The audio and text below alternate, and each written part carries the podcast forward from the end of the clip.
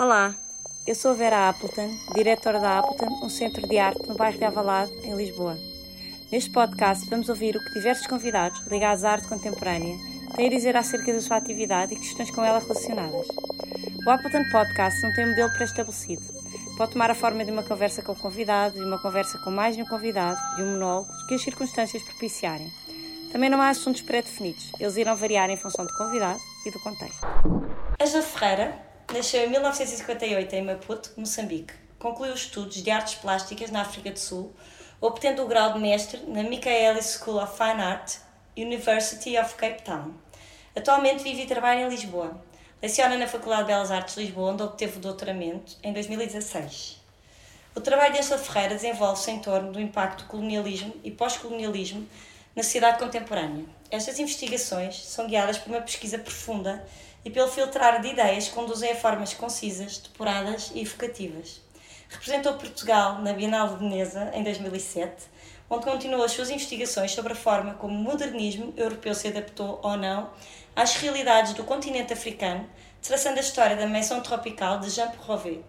É ainda a arquitetura que serve de ponto de partida para o aprofundamento da sua longa pesquisa em torno do apagamento da memória colonial e recusa da reparação, que encontra a sua mais complexa materialização na obra A Tennessee to Forget, 2015, focando o trabalho etnográfico do casal Jorge e Margot Dias. Pan-African Unity Mural, 2018, exibido no Matt Museum Lisboa e no Bilmuseu Umeå, Suécia, foi concebido retrospectiva e introspectivamente para o aqui e o agora Além da sua própria trajetória, outras histórias biográficas são simultaneamente narradas, expostas e escondidas neste trabalho. Ainda há Lava Sol d'Exil, 2019, um trabalho focado em Miriam Makeba, uma das mais proeminentes figuras contra o apartheid. Ferreira cria várias esculturas baseadas em elementos arquitetónicos da Casa do Exílio, onde Makeba viveu em Conakry, quase como um protótipo da relação entre o modernismo e a arquitetura vernacular africana. As suas homenagens escultóricas, sonoras e videográficas têm continuamente referenciado a história económica, política e cultural do continente africano, ao recuperar a imagem e obra de algumas figuras inesperadas como Bob Dylan, Peter Bloom, Carlos Cardoso, Ingrid Jonker, Jimi Hendrix, Jorge Benjor, Diego Rivera ou Miriam Makeba. Representada pela Galeria Cristina Guerra Contemporary Art. Olá, Ângela. Obrigada por estares aqui connosco. Avança então para a primeira pergunta. O teu percurso enquanto estudante de Belas Artes em Cape Town e a vida para trás em Moçambique, obviamente influenciaram e condicionaram o teu trabalho, que assumes ser em torno do impacto do colonialismo e pós-colonialismo na sociedade contemporânea. Podes falar-nos um pouco do que foi esta tua experiência de vida, como foi crescer naquele lugar e naquele contexto social e político? Lembras-te de algum momento que tenha sido marcante, uma espécie de gatilho para esta tua intenção de trabalhar sobre esta temática? Entraste nesse campo inconscientemente para uma definição mais tardia ou sabias exatamente por onde querias ir? Olá Vera, obrigada pelo convite. A pergunta que tu me fazes uh, tem várias partes. Sim. Vou tentar uh, começar a dividir, dividir. Se eu, se, se eu me estou esquecendo, depois vais-me lembrando, sim, sim, se faz favor. Ok. Um, sabes que essa questão do percurso de vida uh, e os efeitos que esses percursos têm nas nossas decisões pessoais e nos nossos trabalhos um, são muito iluminadoras das, das obras dos artistas, de alguma maneira, mas também eu penso que um, podem, de alguma maneira, ser, ser o contrário a obra do artista que depois acaba por iluminar o percurso. Sim. Porque quando tu és criança, jovem, tu não sabes o que é que vais ser. É uma das maravilhas de ser novo, é, é ser o incógnito do futuro, não é? Está o desafio do futuro está tudo em aberto. E, por outro lado, uma das complexidades e das riquezas do ser mais velho é tu poderes articular em retrospectiva ideias que na altura aparentemente não tinham junção e que depois podem ser lidas como sendo conectadas no futuro. E eu tenho alguma dificuldade, tenho sempre algum medo de estar a construir uma história que eu não sei se é construída biograficamente desde pequena ou se é construída biograficamente desde adulta a olhar para trás para pequena. Sim. E, portanto, uh, peço sempre que olhes as minhas respostas neste contexto Sim, claro. com essa ideia em, em perspectiva, porque a pergunta que tu me fazes é muitas vezes a pergunta que eu própria me faço, não é?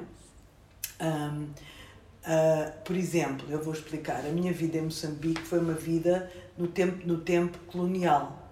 Eu fui uma criança colonial. Uh, até aos 15 anos. Não sou tão, não, portanto, não era tão infantil como, como isso.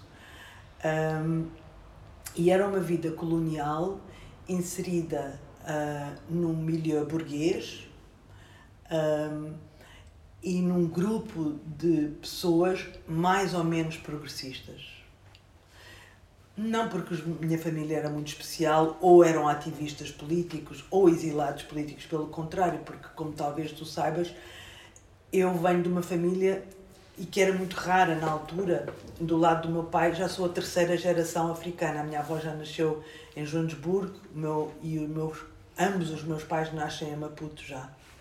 Portanto, e era muito raro, os colonos geralmente era a primeira, às Sim, vezes. Quando muita segunda. Quando muita segunda, mas portanto um, não há a distância de, do, do, do poder colonial estava, estava longe na minha família, de certa maneira.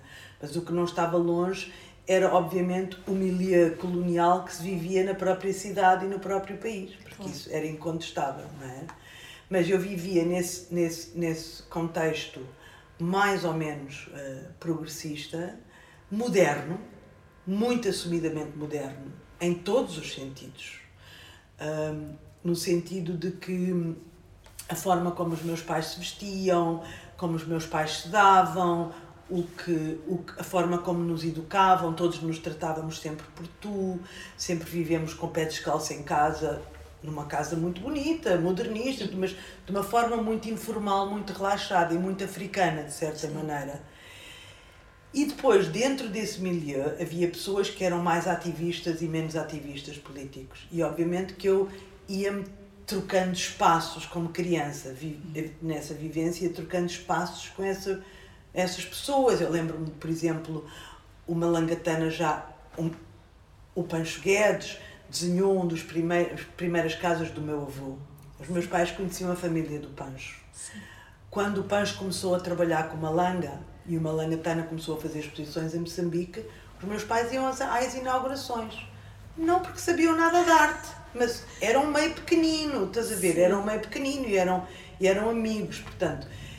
Os meus contactos já nessa altura eram muito específicos uhum. e, e tinham um quê de, de serem, serem comportamentos fora do, do padrão colonial mais oprimente digamos, Sim. ok? Mas eu não tinha leitura nenhuma disso na altura. Claro, eu, não tinhas consciência. Não, eu, eu, ri, eu tanto lia Rui Knofil, Knofli, que, era, que hoje em dia é considerado um grande poeta moçambicano e era contra o regime, escrevia coisas, mas eu não sabia, obviamente, que ele tinha esse papel, uh, como lia Flor Bela Espanca. Uh, uh, Portanto, tu, tu podes ver menina, jovem, adolescente, interessada numa poetisa, numa mulher, numa história dramática, romântica da Flor Bela e ao mesmo tempo do moçambicano que já chorava a sua terra perdida. Portanto, Sim. ali. Mas eu não tinha consciência política disso. Vivia esse mundo, não tinha consciência política. A minha consciência política nasce estranhamente em Lisboa, porque eu estou em Lisboa quando se dá o 25 de Abril.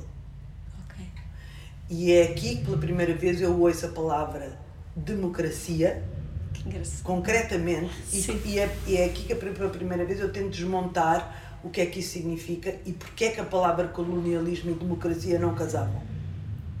É aqui com 15, com 15 anos e meio, quando se dá o 25 de Abril, que eu tenho essa, que eu tenho essa noção. E nessa altura, como menina dessa idade cá, uh, aí sim há um período intenso de politização que é por via normal, quer dizer, é o verão quente de, de, de, de 75, é os jornais, é as manifestações, é todo, toda a libertação dos presos políticos, todo aquele hype. E, e tu foi... também arrebentar, quer dizer, entrar na adolescência. Entrar Exatamente, não. naquele período incrível, não é? Da, da pessoa a crescer e a aprender, um, uh, sofrer de aprender. É essa é? idade também, não é? Sim, e depois há uma segunda politização, já de um teor um pouco diferente, que se passa na África do Sul. Depois disso eu vou viver para a África do Sul, meu pai é transferido para a África do Sul, e eu vou viver para lá, e portanto, e começo a universidade lá, e o período universitário e logo pós-universitário é que é o verdadeiro período, sim.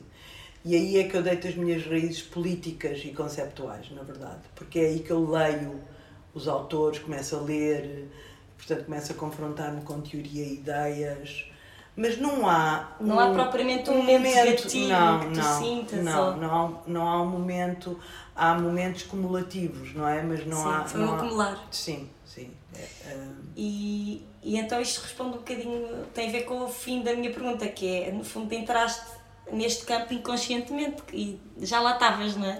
Sim de certa não, maneira já lá estava não tinha muita escolha não é? Porque sim. porque se eu se eu tivesse se eu tivesse vivido o, o, fim do colonialismo e tivesse vindo para Lisboa como retornada e depois Sim. me integrado cá, se calhar teria, poderia ter tido um percurso muito Mas diferente. Mas o percurso é diferente. Mas nesse... o percurso, a singularidade do percurso é. é. que depois cria uma data de, de circunstâncias que levam a esse. E, e há uma outra circunstância que também é muito relevante, é que, ao contrário de muitas outras pessoas da minha geração, eu só vivia em Portugal esses dois anos, durante o 25 de Abril, e depois volto para a África. E quando eu acabo na universidade, dos meus 25 anos, vá lá, que eu tinha vivido, tinha vivido dois na Europa e 23, e sentia-me profundamente africana. Sentia e até diferente do resto da minha família, porque a minha família não tinha ficado lá, eu depois acabei por ficar lá a estudar. E foi nesse momento de eu, de eu perceber que a maior parte da minha vida era vivido, tinha sido vivida em África, que eu tinha uma empatia muito forte com o continente que os meus parâmetros de radar eram africanos, que, que também se opera uma data de uh, perguntas e questões que marcam o percurso artístico, porque é nesse momento que eu saio da universidade, de, das belas artes, e que me pergunto, ok, o que é que eu vou fazer, que arte é que eu vou fazer, não é? Como é que eu vou dar continuidade a isto? Que eu me tenho de perguntar perguntas como e como é que o meu trabalho vai pertencer à África? Com esta educação, porque a educação que eu tive na África do Sul era, foi uma, educação muito modelada no anglo-saxónico. Sim. Uh, mas quando eu saio da universidade eu tenho que me perguntar a mim próprio, mas quer dizer, o país está a arder, uh, as manifestações na rua todos os dias, não é? As crianças a serem assassinadas pela polícia. Sim. Como é que o meu trabalho vai, vai, vai acontecer aqui? Quer dizer, eu não me vou fechar num ateliê e fingir uh, que nada, nada se, passa. se, passa. não é? Não e, portanto, ignorar. E, e isso é marcante, porque aí eu tinha que escolher ou me comprometia com o local e com a política e os problemas políticos que existiam, ou tinha que vir embora ou fazer qualquer coisa diferente, não é? E como escolhi ficar, e não só escolhi ficar, escolhi pedir um passaporte sul-africano, porque entretanto eu, eu não tinha um passaporte moçambicano. Mas não tinhas? Não, porque Portugal não conseguiu negociar com os. O processo de descolonização é todo um outro, uma outra entrevista. Sim, ok. Que é muito interessante. Ok, por acaso gostava de perguntar sobre isso. Resumindo Sim. e concluindo, Portugal não conseguiu negociar rigorosamente quase nada. Uhum. E uma das coisas que não conseguiu eh, negociar foi que os cidadãos, até então portugueses, poderiam ter escolha de ter um passaporte, o outro passaporte ou os dois passaportes. Exato. Mas isso não aconteceu. E, portanto, todas as pessoas, incluindo eu, terceira geração moçambicana, se eu não tivesse a viver em Moçambique, eu tinha que ficar com um passaporte português. Não tinha escolha. Okay. E agora imaginas, eu tinha 26 anos, eu só tinha vivido dois anos em Portugal e tinha um passaporte português, que agora significa muito para mim, mas na altura zero. significava zero. Era uma coisa muito tenue, estás claro. a ver? Uma coisa muito tenue. E portanto, eu nessa altura peço um passaporte sul-africano. E aí pedi aos sul-africanos, já consciente, iluminada, pedi aos sul-africanos: não, eu quero duas nacionalidades, só me consigo representar com duas nacionalidades. Portanto, ou vocês me dão a nacionalidade também e eu fico com as duas nacionalidades, ou não quero a vossa nacionalidade. E claro que eles deram. E até hoje tem duas nacionalidades. É nenhuma, delas, nenhuma delas é. Tu és, na verdade. Pronto. Mas Uh, Ias dizer nenhuma delas é? Nenhuma delas é moçambicana, mas uma é africana e uma é europeia, que é, que é muito mais representativo daquilo que eu sou, não é? Entretanto, o tempo que eu passo cá, que agora já vivo cá há muitos anos, como tu sabes tão bem, hum, cria-me imensas afinidades com Portugal. Portanto, já não tenho esse problema do passaporte português não significar claro, nada, não é? Mas na não, altura... Na, altura não tinha muito pouco significado. Hum, e, portanto, é mais do que uh, eu, na altura, ter consciência de ah, vou desenvolver um trabalho contra o colonialismo uh, e a história do colonialismo, mais do que isso tudo, na altura, uh, e, e porque estas decisões predatam, não por muito tempo, mas predatam toda, todo o começo dos discursos pós-colonial e toda a literatura pós-colonial que depois nós experimentámos e com que nos educámos nos anos 90, mas nos anos 80, quando eu saio da universidade, a questão nem, nem era pós-colonial, a questão era uh, até que ponto é que o meu trabalho vai ter a ver com esta terra, com este continente e com os problemas políticos que, eles, que ele compreende. Um, e é só depois, na sequência dessa escolha um, e das decisões que eu faço sobre a minha obra e a forma como vou gerir a minha obra, e isso sou muito lúcida, por exemplo, a ideia da arquitetura é, é, é escolhida de uma forma muito consciente, mas já lá vamos à arquitetura. Mas na primeira instância, a, a, decisão é uma decisão de eu vou fazer trabalho que pertença aqui ou não vou fazer trabalho que pertença aqui. E depois a ideia mais concreta do colonialismo e dessa história vem, já com mais hum, uh, espontaneamente e mais ergonomicamente ao longo dos tempos. Tinha que vir, claro. Sim. Sim. Das aulas desde 1985 e há já quase 20 anos és professora de escultura em Belas Artes, em Lisboa. É um complemento importante para a tua atividade e, por outro lado, achas que o teu perfil enquanto artista te ajuda e te valoriza enquanto educadora e pedagoga? Hum. Um, sim, sim, eu acho que é um componente muito importante para mim, como ser humano, para a minha prática artística e para aquilo em que eu acredito em termos de sociedade, não é? E é muito e é, e é uma escolha muito curiosa, porque, em geral, o, o, os artistas uh, tendem a menosprezar os professores. Os artistas que não são professores tendem a menosprezar os artistas professores. E os professores que não são artistas tendem a menosprezar os artistas professores. Não sei se estás a ver o que eu estou, estou a dizer. Ou seja, os meus colegas que não são artistas não gostam que eu seja artista. E os, teus, os, teus e os meus colegas artistas, artistas que não são professores acham que é assim. Ou seja, só estás em sintonia, eh, em sintonia com os que são professores como tu. Que não, exatamente, que não são muitos. O por exemplo, é um deles, não é? Mas Sim. não são muitos. Não mas são há, muitos. mas, é lá, mas há alguns. alguns, há alguns.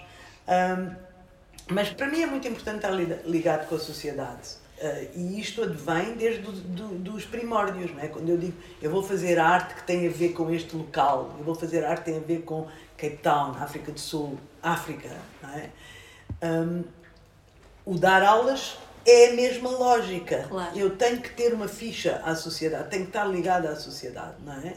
Porque há um ato de generosidade em dar aulas. É? Óbvio é? que tu é. estás ali a partilhar, a partilhar, a partilhar, a partilhar, a partilhar, a partilhar. E, sobretudo quando não, não dás sobre aulas, quando tu tens uma atividade como tu tens, uma intensidade brutal. Sim, exatamente. Portanto, para mim, o dar aulas acaba por ser um ato político e social também, não é? É uma forma de eu contribuir na sociedade, não é? Que de certa maneira complementa aquilo que ideologicamente, politicamente eu faço no meu trabalho, não é? E eu não vejo de maneira nenhuma diferente. E por isso é que eu também, em termos do, do meu papel na faculdade, muitas vezes eu, eu me escuso de fazer uh, coisas muito burocráticas, uh, o, o, lado mais uh, do trabalho de secretária burocrática organizacional da faculdade, eu tento evitar para ter mais tempo para dar aulas, que é aquilo que eu acredito que é o claro, contributo que, é que eu posso dar, exatamente. É? Tem graça que tu disseste essa questão de que é quase uma, uma questão política. Tu consideras-te uma artista de intervenção preocupada sobretudo com questões sociais e políticas? Para ti a arte tem também, ou sobretudo, esse papel de dar voz e visibilidade a causas fundamentais. É a ironia ou estímulo viveres num país que representa o último grande hipercolonial europeu. Tu vives em Portugal, objetivamente, agora. Achas que o assunto é devidamente tratado e respeitado pelos portugueses? Então, se calhar por partes, porque aí sim, as perguntas. Por sim. Um, Estou a fazer muitas perguntas. Sim. E a primeira pergunta, eh, relembra-me lá. Tem a ver com a questão de seres uma artista de intervenção, ah, sobretudo. Sim. Como disseste Sabes... que era um ato político, seres professor, eu, nisso. Sim, um, eu, eu acho que essa é uma pergunta interessante, porque eu sempre disse, e continuo a dizer, e continuo a achar, apesar de com o tempo uh, o contorno das questões que nós temos dentro de nós vão, vão se atualizando e vão se modificando, mas eu sempre disse que para mim a arte contemporânea, que é a única que me interessa. Aliás, mas eu sei muito sobre outra arte, a história, não me importa nada, mas aquela em que eu estou mesmo comprometida e o terreno em que eu estou a funcionar é a arte, arte contemporânea. contemporânea. E não tenho medo nenhum de dizer que sou, me especializo aí e é, e é o meu campo de ação. Mas a, a, a, o, que, o que é muito importante para mim é que, para mim, a razão de ser da arte contemporânea é porque é uma forma de pensar. Tem a ver com pensar. Não, é? não tem a ver com decorar, não, pode ter a ver com decorar também, pode ter a ver com beleza, pode ter a ver com outras coisas, mas essencialmente e no fundo, e no fundo, no fundo, tem a ver com pensar. O que é que me ajuda a pensar o mundo em que eu vivo? Porque senão pensar também não vale a pena, não é? Sim. E se nós se começarmos a contemplar a ideia de pensar e começarmos a, a, a, a ponderar, por exemplo, a, a filosofia, a filosofia pensa o mundo em que nós vivemos, não faz mais nada. A ciência pensa o mundo em que nós vivemos, não faz mais nada. E a arte contemporânea, para mim, pensa o mundo que nós vivemos. Nesse sentido, a arte contemporânea só faz sentido para mim nesse sentido de intervenção, tem esse papel, não é? Sim. Se eu não te consigo provocar a pensar qualquer coisa, não é? A pensar qualquer coisa de novo, a, a, ou a renovar um pensamento que tu já possas ter tido, ou a, a reconsiderar uma hipótese que tu poderás ter posto, mas ter desistido de. Uh, tenho dificuldade em perceber para que é que eu ainda a fazer coisas. Sim. Para mim, pessoalmente. Claro, é não, não opinião, tô, obviamente. Não, tô, não estás a generalizar. Não, não estou a generalizar, nem estou a denegrir. Nem todos os artistas têm. O percurso de outros. Claro, o percurso de outros. E também não o faço, por exemplo, nas aulas que dou. Eu, eu deixo os meus alunos muito livres. Eu dou, eu dou umas aulas muito democráticas. Não os condicionas. Não condiciono Só podias nada. dar umas aulas democráticas. Só, faz, só fazia sentido, não é? Mas, uh, mas para mim, para mim, não faz sentido passar tempo no ateliê sozinha a fazer coisas, que eu, e não é que me deem prazer, dão-me prazer, se eu não estou a pensar. Sim. E automaticamente o ato de pensar, visualmente que seja, é o ato de comunicar pensamentos com outrem, não é? Que és tu, que és tu, que és tu, que é, é um mundo em abstrato, mas eu quando estou a fazer um desenho a pastel, ou um desenho a linha, ou uma escultura, estou sempre a pensar algures alguém vai ver isto. Sim. E como poderá entender isto, não é? E isso aplica-se a todo o meu trabalho, desde, um, desde 1991, quando eu fiz a primeira obra que se chamava Sites and Services, e olhei para a obra e pensei, ok, aqui eu sinto que há atração. Qualquer coisa aconteceu aqui Sim. que permite-me acreditar pode haver aqui alguma coisa interessante para o trem ver e a conjugação entre o ver e eu ter feito tem interesse. Uhum. E, e já lá está a, as fotografias que eu tirei na, no, na, lá nas casas de banho do, do, dos bairros na África do Sul, na parede, e já lá está uh, as esculturas que eu fiz depois a partir de, das fotografias. E nunca as esculturas vão ao chão sem as fotografias irem à parede. Porquê? E, e, incrível, eu às vezes vou ler textos que eu escrevi em 1991 sobre essa obra, em que digo, com alguma naivete, mas digo, eu quero que as pessoas viajem entre as fotografias e as esculturas. E o, e o, e, e, o, e o que eu digo também é que o conteúdo da obra está alguns entre as duas coisas. Portanto, eu não estou a dizer, não é estas, estas esculturas assim modernistas, quase jadianas que eu Sim. fiz, nem são estas fotografias de bairros da lata uh, sul-africanos. algures entre estas Entre elas, duas está é a questão. que tu queres. Portanto, eu já estava a antever um diálogo com alguém, não é? Uhum. E esse diálogo com alguém é o que eu chamo intervenção. Eu não chamaria intervenção no sentido de que a palavra intervenção é usada de uma forma mais generalizada, que é hum, mais retórica, mais com chavões políticos. Prática. eh, São intencionalidades Sim. políticas de comunicação, sempre, Uhum. mas que não têm a ver com chavões políticos, certamente que nunca têm a ver com política partidária, nunca, nunca. Hum, mas sim, que têm a ver com, com grandes princípios políticos, que seja eh, as mulheres, que seja o racismo, que seja a igualdade de direitos, assim, pronto. Depois havia uma outra pergunta outra sobre questão Portugal, não é? Era a ironia ou o estímulo de viveres no país que representou o último grande império colonial europeu. Tu ao vires para cá achas que de certa forma sentes mais necessidade eh, Eu acho que foi ouvir para cá que me, que me, que me empurra para o, o, o, o assunto ah, da história do colonialismo.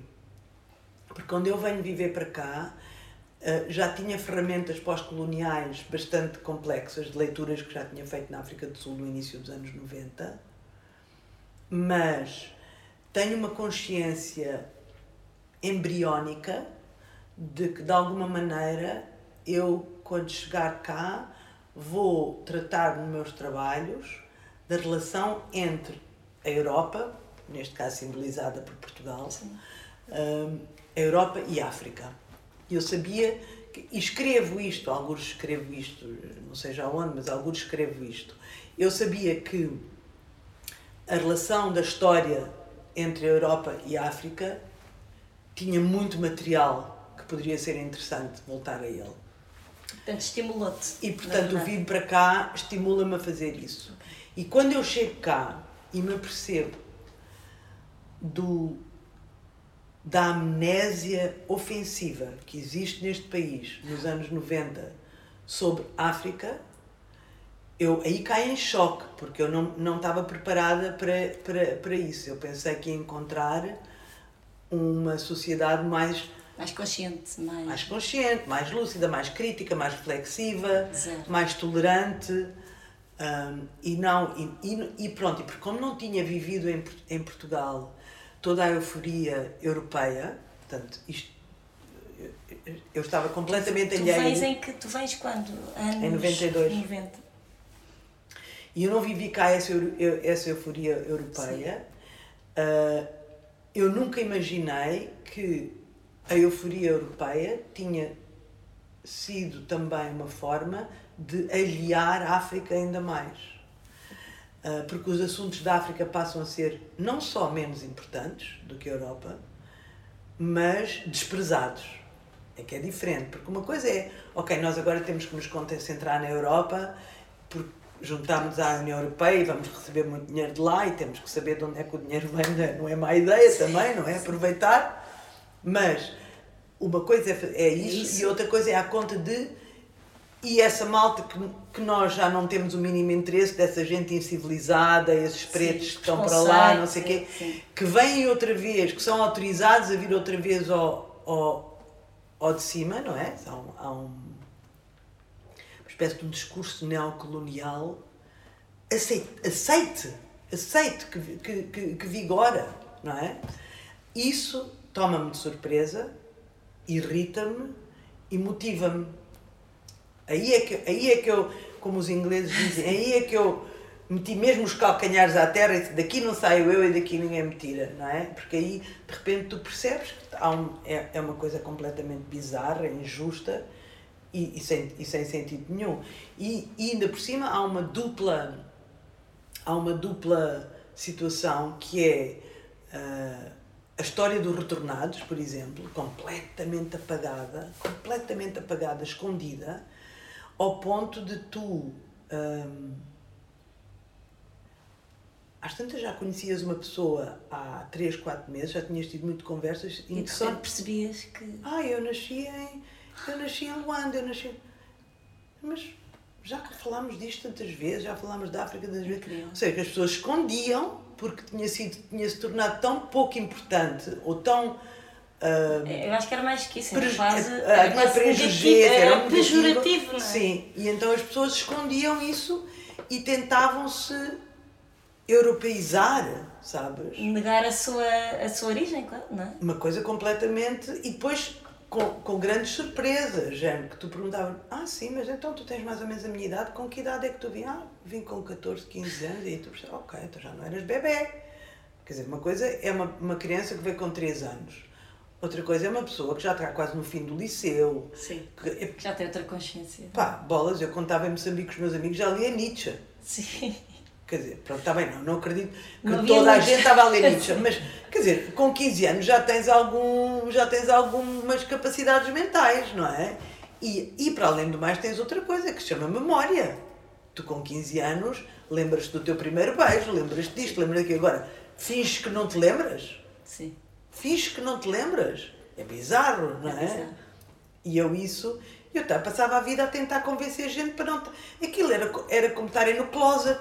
Sim, exatamente. Eu estava sempre a tentar convencer. não é? Sim, ainda, mas ainda hoje tenho casos de amigos que, É isso que eu te que ia insistem. Eu não te vou dizer os nomes, Não mas digo. não vou dizer os Mas nomes. olha, mas é hoje a coisa, tá, a coisa foi melhorando, não é? Quer dizer, há uma evolução. É evidente, Evidente. é evidente. É evidente. Nos anos 90 não, mas no, no século XXI a coisa progrediu, sim, progrediu. Progrediu, temos uma comunidade uh, lusodescendente que já tem voz, que orgulhosa fala, das sim, tem voz e tem grupos e falam e tem presença uh, pública, tem gente- presença pública nos jornais e tudo mais. Altura de- não, não havia nada, não havia nada, não havia nada. Primeiro grande evento nojento e que chocou este país acontece nos anos 90. Uma criança, um jovem, 16 anos, eh, eh, afrodescendente, que é assassinado no Bairro Alto por um grupo de neo- neonazis. Ah, eu lembro-me disso, eu também lembro disso. Isso, é Esse- em noven- isso é em 90 e... Esse evento, noven- É a meados dos anos 90 sim, já. esse evento chocou as pessoas. É a primeira vez que há alguma, alguma presença nos jornais sobre esse assunto. Alguma. Não foi, aquilo não foi género as manchetes dos jornais. Eu Agora estou impressionada porque Alguma presença. isso- já eu me lembro disso, né? Eu Pronto. tenho uns anos de. Pronto, tens anos a Eu menos já, que eu. era, eu já era Pronto. adolescente. Essa é a primeira, essa é a primeira vez e eu lembro-me disso ter acontecido. Como é possível Eu lembro bairro que neste país não haja um levantamento de pessoas que vêm para a rua, que exijam justiça, que estes gajos que sabem quem é, porque ainda se sabe, ainda há um destes gajos que eu, eu- às vezes eu fico basada. No outro dia estava a ler o jornal, eu acho que é daquele, daquele caso de- do Sporting, Sim. daquele ataque que houve na, na, Sim, sim, na à do equipa. Sporting, sim. Um daqueles gajos tinha sido acusado de fazer parte do grupo que assassinou esse miúdo. A tua ligação à arquitetura é muito importante, sobretudo porque vais um pouco mais além da arquitetura per. Se Vais à procura da história dos edifícios. É irresistível para ti compreender contextos, influências e chegar aos arquivos. Duas situações interessantes e que refletem o que aqui digo é. Estou a dar dois exemplos, tens muito mais, não é? A Story Within a Story, no âmbito da exposição Messy Colonialism While Decolonization, de 2015 em Gothenburg, no Gipka. Ou a tua instalação, Maison Tropical, que tenho que referir aqui, 2007, com que representaste Portugal na Bienal de Veneza e que é mais tarde adquirida pelo Museu de Arte Moderna e Contemporânea de Bolzano. Fala-nos um pouco sobre isto. Eh, um outro assunto, é uma outra pergunta. Eh, o que significou para ti representar Portugal e depois, mais tarde, perceber que o destino da tua obra era, acabou por ser uma coleção pública internacional de, de grande importância? São duas coisas, são várias coisas. Sim, a arquitetura, A tua ligação à arquitetura, Sim. primeiro, e à questão, não é só a arquitetura, não é? A história dos edifícios. Eh, Está tudo ligado, tava- não é? Sim, está tudo ligado. Eu estava-te a começar a dizer há bocadinho que logo nos primórdios da minha- das minhas decisões sobre ser artista vem a pergunta como é que eu vou fazer arte que tenha uma ligação à terra, ao sítio em que eu estou. Não, eu vivia em Cape Town, obviamente, na pontinha da África, num sítio geograficamente muito peculiar e muito interessante e muito bonito. Hum, e, e eu sabia também que tinha um profundo interesse pela história da arte contemporânea do fim do modernismo e queria fazer arte que fosse simultaneamente pertinente em África e simultaneamente legível no centro onde a arte contemporânea vem. A arte contemporânea é uma coisa europeia ocidental. Não, não tínhamos dúvidas sobre isso. Não foi inventada em mais lado nenhum. Pronto. Um, e, e uma das coisas que eu, que eu decidi um, na altura foi que o que eu podia fazer era escolher como referente do meu trabalho algo que fizesse parte da cultura popular de um sítio, de uma terra, neste caso Cape Town, e que, portanto, fosse completamente legível e completamente automaticamente enraizada nesse local, mas que eu depois pudesse interpretar. E eu trazia alguma, alguma bagagem de arquitetura, porque tinha tido um namorado com quem me casei, já tinha, já tinha contado, o meu primeiro sim, casamento sim. é com o arquiteto. E, portanto, tinha, tinha experimentado os meus tempos de estudante na universidade muito discurso sobre arquitetura. E tinha sido também bastante influenciada pelas fotografias do David Goldblatt, que naquela altura não era um, um fotógrafo famoso, mas que fez um, um livro muito interessante sobre fotografias tiradas a casas, casas que eram casas de africanas do apartheid. E não sei como é que ele fazia, porque ele era um fotógrafo mágico e eu isso não sou. Ele conseguia fotografar a casa de uma maneira que tu conseguias entender o fascismo naquilo. Portanto, entre uma coisa de arquitetura que eu tinha dos, dos meus amigos, de contacto social, não sei o quê, mais essa influência do David Goldblatt, eu escolho, lúcida e consciente, escolho que a arquitetura era o meu melhor referente. Porquê? Porque era perfeito. Tinha raízes, fundações dentro da terra, portanto, não Sim. podia, não, nada podia acontecer àquilo, Sim. não é? Era um, é um projeto político. É um Sim. projeto socio, sociológico, é um projeto antropológico. Toda a casa é antropológica, claro não é? É. é a maneira como tu vês. Eu, quando vejo fotografias da tua casa, quando tu pões no Insta, eu estou a ler imensas coisas sobre, sobre aquilo que eu te conheço de ti, sobre aquilo que eu conheço da tua família, sobre o espaço que tu habitas, a vista que tu tens. Estou a ler imensas coisas. Um, nada, nada mal, mas, não, mas, não, mas claro. elas estão lá para ser lidas, tu não é? encontras também, é, exatamente, exatamente. E então, e tem, portanto, tem esse momento de lucidez em que eu percebo que se eu pegar num edifício qualquer, seja ele a tua casa, ou seja ele o Ministério do Ultramar, ou seja ele uma casa de banho nos townships na África do Sul, as pessoas desse sítio, as pessoas que pertencem a esse sítio, entendem logo o que é que aquilo é. Trau. Não tem. Sim, não é preciso, é não fazem cerimónia. Tu depois podes fazer uma coisa super conceptual, super abstrata sobre aquilo. Mas aquele impacto do primeiro, a pessoa chega lá e pensa logo. É impressionante. Ah, eu sei isto, eu sei o que é que isto é. Ok. É, essa e, portanto, identificação. É muito mais fácil a pessoa entrar e identificar-se com, uhum. com, com, com o trabalho da arte contemporânea se tiver a porta de entrada aberta por essa é. imagem que conhece, não é? Pronto. Portanto, eu faço essa decisão logo do início e esse, esse princípio, tive tanta sorte, isto também é uma questão de sorte Vera, sabes? Sim, As coisas sei, a sorte sei. também existe. A sorte vai ter da nossa. É que eu escolhi uma coisa que era aplicável em todo lado, em todo o mundo. Sim. Não é? é? Porque quando eu venho para Portugal e começo a trabalhar com os frescos que estão na Gar Marítima Rocha Condóbidos, de onde embarcavam os barcos para a África, há toda uma leitura arquitetónica que é feita a partir de eu ter escolhido trabalhar com murais que são pintados. Portanto, ah, ah, tive sorte, escolhi uma coisa e, mas a partir daí o que acontece é que torno-me uma espécie de uma observadora de arquitetura inveterada. E o que acontece, como tu sabes também, é quanto mais tu olhas, mais aprendes. Quanto mais tu vês, mais encontras. Uhum. E, portanto, ao longo dos anos, acabo por desenvolver uma espécie de um dicionário pessoal de leitura de arquitetura, não é? Um, e, e, é, e, portanto, é por isso. E depois e foi, uma, e, foi um, e foi um ponto de partida tão, tão. Óbvio.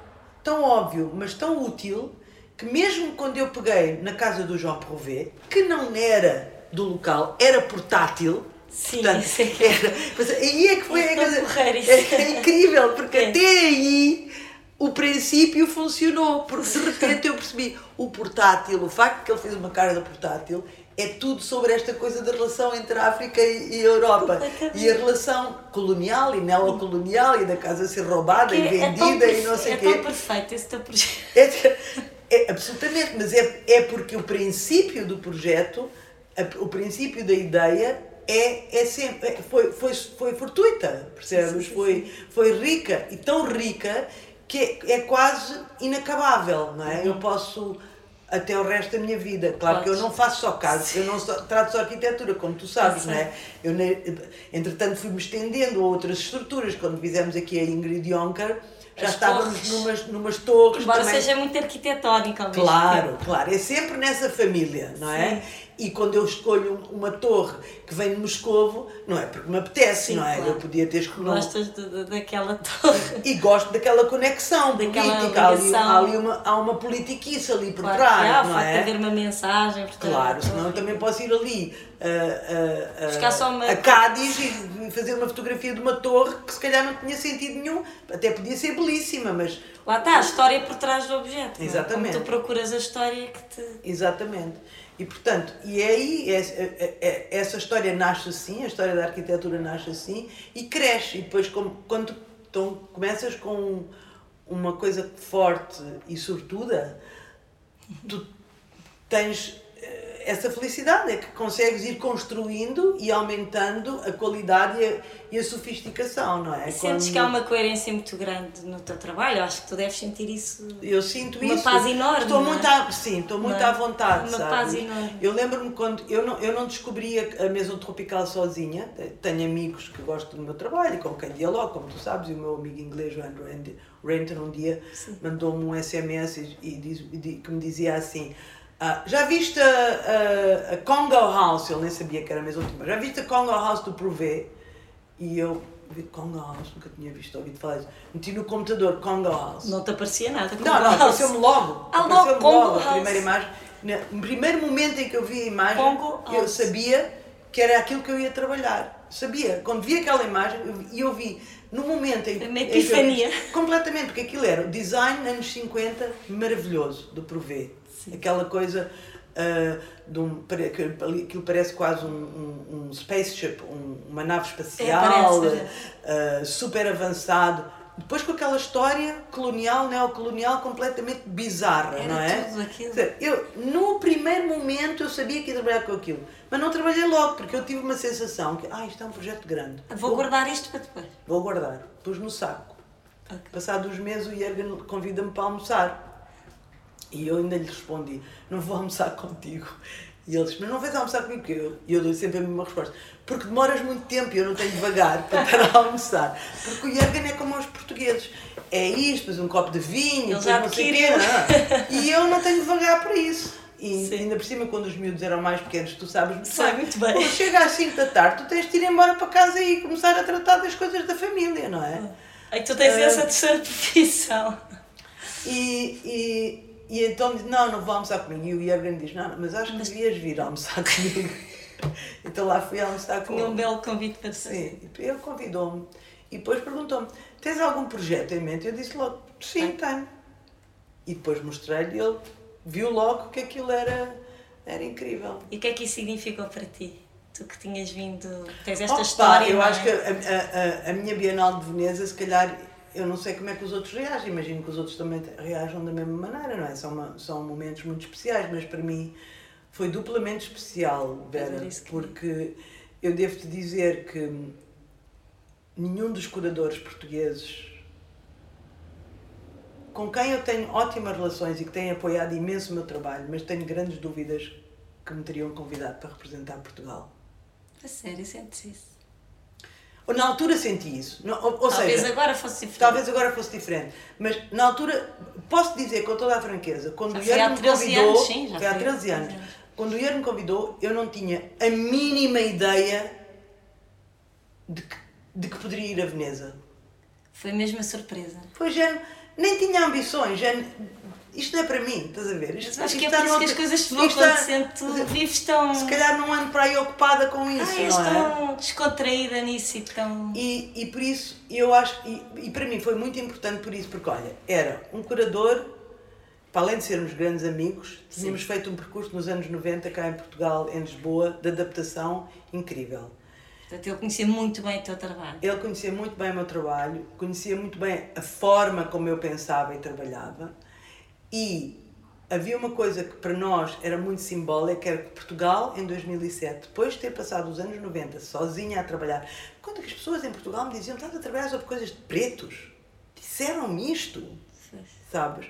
E tu chegas a 2007 e tens esse mesmo país que de repente escolhe um curador que é alemão, na verdade, para, para, que por sua vez escolhe uma artista que é meia portuguesa, meia africana, não é? Para representar Portugal na, no circuito internacional mais graduado Sim. que existe. Eu estava já. Eu não estou bem a acreditar que isto é possível. Foi com um orgulho Enorme. enorme, enorme, enorme. E depois é porreiro porque a obra ter sido adquirida, eu acho que é assim a cereja no cimo Ah, correu bem o trabalho também, é preciso dizer. Eu bem. E não é, quer dizer, é que não é um destino qualquer, está, Não, está muito não, bem guardado. Muito fixe, Muito fixe. muito fixe, sim. O teu tipo de trabalho, tanto do ponto de vista formal como conceptual, tem uma relação complexa com o mercado de arte, diria eu. Agora é um outro assunto.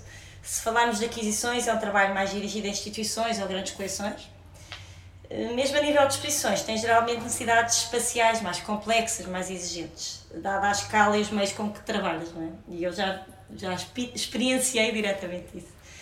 Tudo isso pode criar entropias que aumentam o grau de dificuldade associado ao teu trabalho, tanto a nível de exposição como de aquisição, concordas? E depois, o que achas então do papel da galeria que representa o artista na difusão do seu trabalho a todos os níveis? Hum. Falando da relação, neste caso, Ah, olha, é muito interessante. A última vez que me fizeram essa pergunta foi em Maputo. fizeram uma pergunta parecida? Com uma intencionalidade, se calhar, diferente. Eh, eh, A audiência ali era, era um grupo de pessoas que incluíam artistas e jovens meninos na escola de arte, que depois de ouvirem, uma, eu fiz um- uma palestra sobre o meu trabalho, eles perguntaram como é que tu vendes o teu trabalho. Essa Quer parte prática que como também é que uma pergunta que interessa. Como não é que é, Também gente? convém Então, saber. isto é tudo muito bonito, mas como é que tu vendes? E eu disse, olha, eu não faço concessões. Mas não é não fazer concessões por nenhuma razão específica de não fazer concessões. Eu não faço concessões no meu trabalho porque eu só sei fazer trabalho assim. Eu comecei a pensar desta maneira, lá, way back na África do Sul, depois a coisa foi evoluindo e eu não sei outra maneira de ser artista e, portanto, não faço concessões porque não sei outra maneira de fazer concessões. Eu não tenho nenhuma agressividade contra o mercado da arte. O mercado da arte também não tem nenhuma contra mim, acho eu, mas realmente o casamento é muito difícil. Expliquei-lhes como é que eu vivia. Eu vivia essencialmente de, do meu trabalho como professora Pois, então, e de algumas vendas. A galeria é absolutamente vital para uma artista como eu. Claro. Não como no sentido de que poderá alguma vez haver uma galeria que vende o meu trabalho como pãezinhos quentes. Sim, Porque isso é um não evento Não, possível. sim. Isso nunca vai existir. Sim. Mas eu tive sorte, tanto com a Manuel Santos e acho que com a Cristina também, de as galerias perceberem que o grupo de artistas que representam não são todos iguais. E que uns fazem um papel na galeria e outros fazem outro, outro papel na galeria.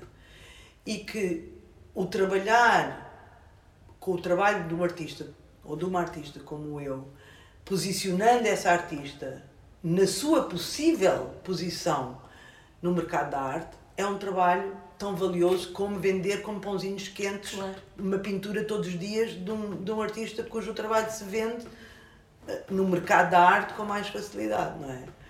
E eu estou imen- imensamente grata às galerias ah, sobre isso. Porque acho que é impossível funcionar ah, na contemporaneidade, e como eu disse, e eu assumo, quando digo que estou interessada em arte contemporânea, assumo todos os lados da arte contemporânea. E, portanto, também assumo que há um mercado, que há colecionadores, que há espaços de associação, com, há associações como tu, há espaços mais comerciais, há museus. Mas acho que todos têm o seu papel e constroem o seu discurso. O discurso que tu constróis com os artistas não é igual ao que tu tens construído com outros artistas como eu. Porque a natureza das obras é muito, é, é muito diferente, não é? Basta dizer que há artistas que contribuem para a construção do discurso e outros que meramente fazem objetos que também contribuem de outra maneira para a construção do discurso. Há artistas articulados e há artistas que não querem falar sobre as obras. Há uma variedade enorme de artistas. E eu não faço concessões de mercado no meu trabalho, porque não sei fazê-las, mas tento articular muito bem com as, com as galerias com que trabalho para que elas me possam representar da melhor maneira possível dentro daquilo que é o âmbito do meu trabalho.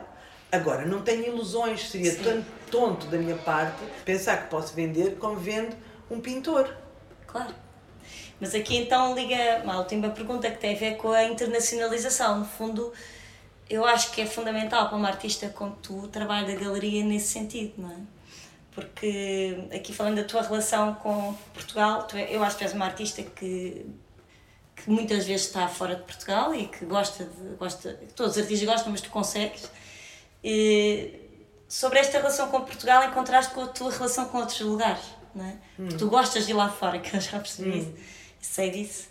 Como devem os artistas portugueses encarar essa intenção de internacionalização? Que conselhos tu lhes darias, sendo uma pessoa muito experiente nisto, e fazendo uma autoanálise ao teu trabalho? Onde achas fundamental que ele chegue, que seja visto e compreendido?Ui! Xiii, isto é a última é pergunta. Pá, eu conselhos não consigo dar muitos, mas eu, eu para mim, acho que o, o, a metodologia. Obviamente que eu acho que a internacionalização é importante. Claro acho que todos os artistas devem achar isto, não é? Não é fácil, não é fácil. Mas é fundamental o papel de uma galeria aqui, não é? É muito mais difícil um artista sozinho. Ou achas que não? Estou enganada? acho que é muito importante o artista pertencer a uma galeria para a internacionalização. Não sei se é muito importante o papel do galerista. Okay. Eu acho que as obras falam por si próprias Achas e tu que... és convidado. Para... Nota, também há, há percursos e percursos. A maior parte das exposições internacionais que eu faço não são em galerias, são em museus. Pois não. Claro. Mas imagino que poderá haver uma carreira internacional muito mais baseada em, em exposições de galerias. Claro, mas a tua, como falámos antes, dada toda. A... É, a minha é muito baseada em museus e os museus não vão às galerias escolher artistas. Pois não. Os museus circulam noutros museus, Sim. ou em revistas, ou Até podem passar outros, pelas galerias, não é? Sim, mas. Podem passar pelas podem galerias. passar pelas galerias, mas geralmente o trabalho, esse trabalho não é feito pelos, pelos galeristas no meu caso. Uh, mas isso não quer dizer que não possa ser feito por, por, dessa maneira com outros artistas. Não, não excluo nem sei, não posso dar resposta a isso. Sim. O que eu acho que é muito importante é que para as pessoas se internacionalizarem, eu acho que há uma necessidade das pessoas experimentarem o internacional. Eu acho que todos os artistas que se esforçaram para experimentar o internacional, com mais facilidade se internacionalizaram. E olha, por exemplo, os exemplos de, daqueles todos que tiveram em Berlim, sim. quando houve aquela moda de Berlim, sim, não é? Sim, Agora estão todos cá já. Todos mas, de volta. Mas todos, ou quase todos, conseguiram desenvolver carreiras sim, mais, mais ou menos. Para fora, sim. Eu acho que nós africanos, agora falo como africana, temos mais sorte nesse sentido.